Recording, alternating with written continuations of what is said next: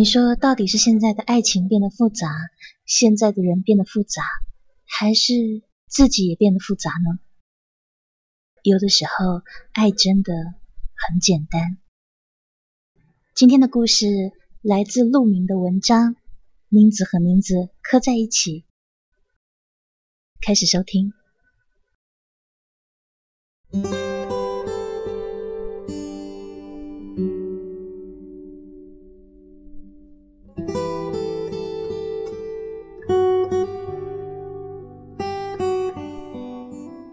Rachel 失恋了，男友嫌他家不能帮到事业，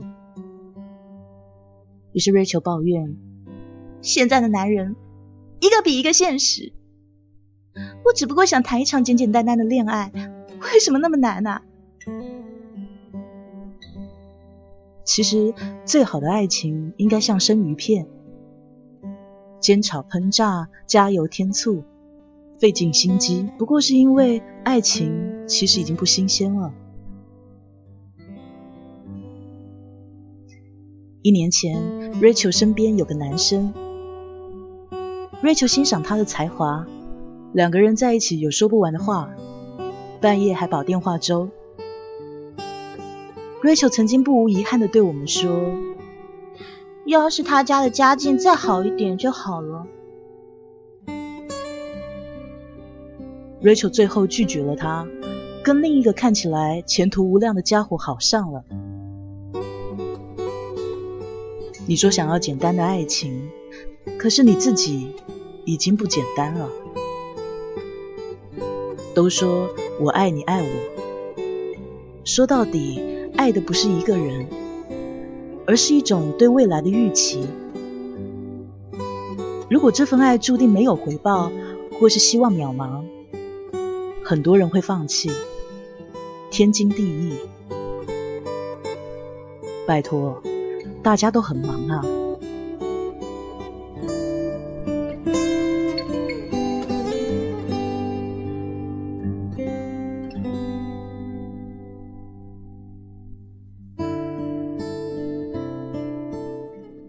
赛芳是个土耳其姑娘，在上海一所大学当交换生。赛方不信真主，信上帝，明眸皓齿，巧笑嫣然。赛方交友不慎，跟着我们一起逃课、打游戏、混酒吧，功课落得一塌糊涂。考试有专人给他传纸条，我们这群人是搞不好了。有一天见到赛方，他眉飞色舞地说：“上个礼拜他认识了一个埃及小伙。”他们两个订婚了，我们被这消息雷得外焦里嫩，想说赛方你没病吧？赛方却笑着说：“说他相信对方是上帝安排给他的人，就是相信。”他眼里满满的幸福，都快盛不下了。半个月后，那埃及小伙要回国了。于是赛方办了退学手续，跟他一块走。他们两个想好了，去小伙子的家乡，先结婚，再办个中文学校。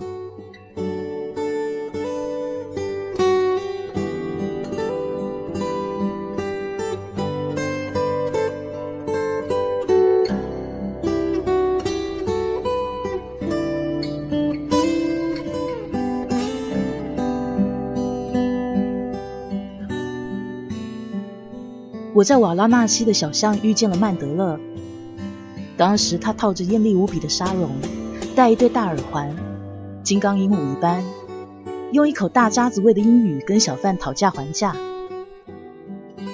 曼德勒是一个爽朗的东北妞，之前和一帮小伙子在加尔各答的仁爱之家做义工。我们在恒河边晒着暖暖的太阳，聊着长长的天。同行有个云南小哥，西藏、尼泊尔一路骑行到此。聊天的时候，曼德勒主动爆料，他说上周他跟小哥表白，被拒绝了，现在还是喜欢着。就是人家不喜欢我啊，没办法，哈哈哈。于是大家起哄小哥，说他那么帅，居然单身，该不会是？曼德勒一脸坏笑，他说：“知道吗？我跟他一个帐篷睡过两晚，啥都没发生。所以说他是弯的。”说完哈哈大笑，那云南小哥也笑。阳光洒在两个人的脸上。明天他们俩将分开旅行。小哥继续他单车环游世界的梦想，曼德勒一个人要去拉贾斯坦，然后回仁爱之家继续做义工。不知何日会相逢。山高路远，江海茫茫。衷心祝福你，好姑娘。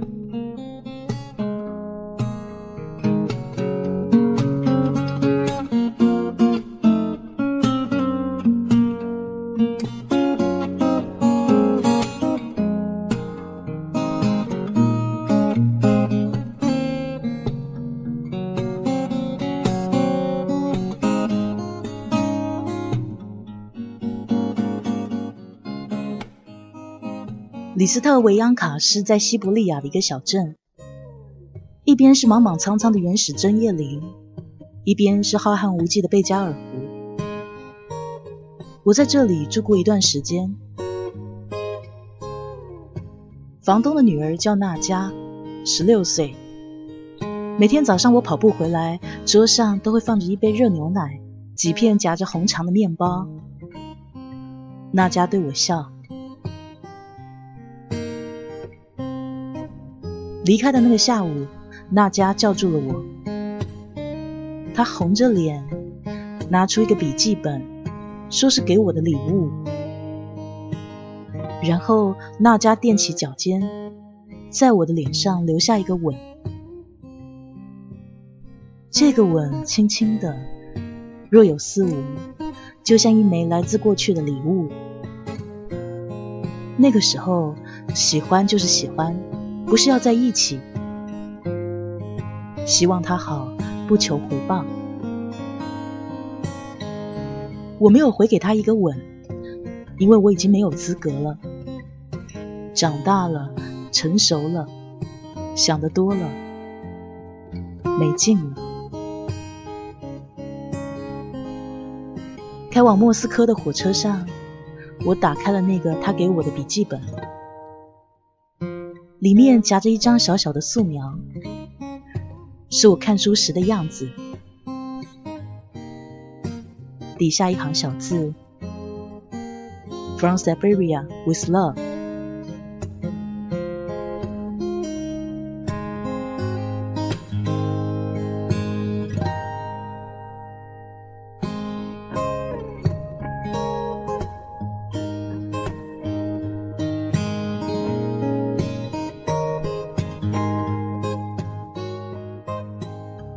四年级的时候，有个男生问我有没有喜欢的人，我回他说没有吧，你呢？他凑到我耳边，我喜欢咱们班的黄潇潇。我想了想，黄潇潇好像是不错，成绩好，还会唱歌。于是我也凑到他耳边，告诉他。其实我也喜欢黄潇潇，真的？哦，真的。我们两个高兴的笑了，像守护着一个共同的小秘密。再大一点，女生们流行穿连帽衫，调皮的男生把那帽子当做移动的垃圾篓，废纸团、零食袋悄悄的塞进帽子里。有的时候还发动远距离攻击，咻咻的丢过去，就像投篮一样。女孩会转过头骂，骂猪头三啊，十三点啊，神经病啊。有的时候呢，还会捡起纸团，奋力的扔回来。男生哈哈大笑，据说欺负女孩子也是喜欢的一种表现。虽然很多男生自己并不知道，我的前排是个短发女孩，低头写字的时候会露出她颈后一段白白的皮肤。我没少往她的帽子里丢过东西，不过我动作很轻，她通常要等回家才会发现。第二天，我早早坐在教室里，等她气势汹汹的来骂我，很幸福。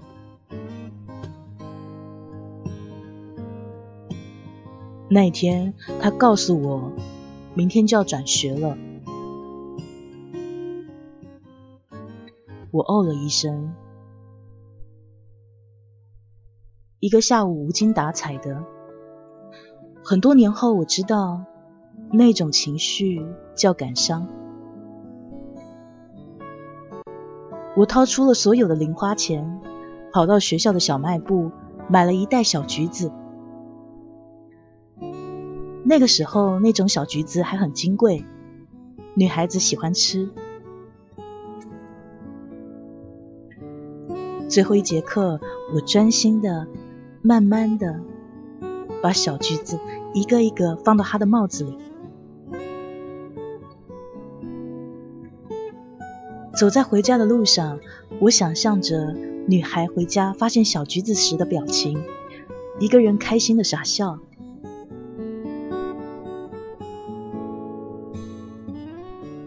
王小波对李银河说：“你要是喜欢别人，我会哭，但还是会喜欢你。从什么时候起，我们失去了这种爱的能力？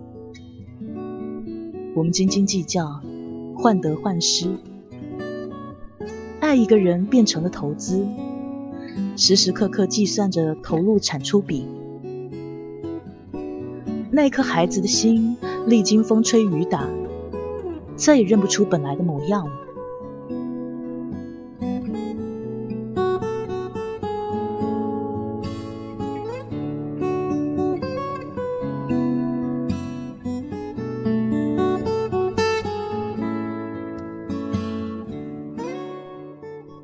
隔壁住了一对中年夫妻，两口子争吵不断，胖嫂总骂胖哥笨。炒股赔了钱，胖哥呢就骂胖嫂懒，不关心儿子学习。胖嫂骂胖哥没出息，下岗后一直找不到活。胖哥骂胖嫂败家，买条红裙子花了一百多。胖嫂又骂胖哥不正经，跟卖菜的王寡妇眉来眼去。胖哥骂胖嫂不要脸，一把年纪了还去小花园跳交谊舞。胖嫂哭叫着，一头撞在胖哥肚子上，接着是各种污言秽语、恶行恶状。胖哥爱打点小麻将，有几次回家晚了，胖嫂蹲在弄堂口等着。夜半寂静的弄堂，突然爆发一阵惊天动地的鬼哭狼嚎，结果把一一零给招来，一一零也没辙。邻居们都摇头啊。这种夫妻还有什么意思？早点分了算了。前年胖哥查出了尿毒症，晚期。胖嫂要卖房子，有人劝，这病是看不好了，房子没了以后你怎么办呢？胖嫂说：“什么以后不以后的，就我男人要紧。”我去病房看胖哥，胖嫂板着脸出去了。胖哥笑笑说：“跟我怄气呢。刚才我让他再找个人，他不肯，骂我没良心。”过了一会儿，胖嫂端了盆热水进来，给胖哥擦脸。从未见他如此温柔。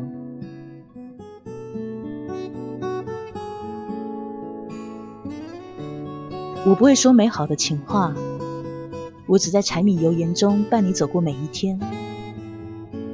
内裤和内裤晾在一起，名字和名字刻在一起。你在吵得天翻地覆，你走了，在你坟前轻轻的哭。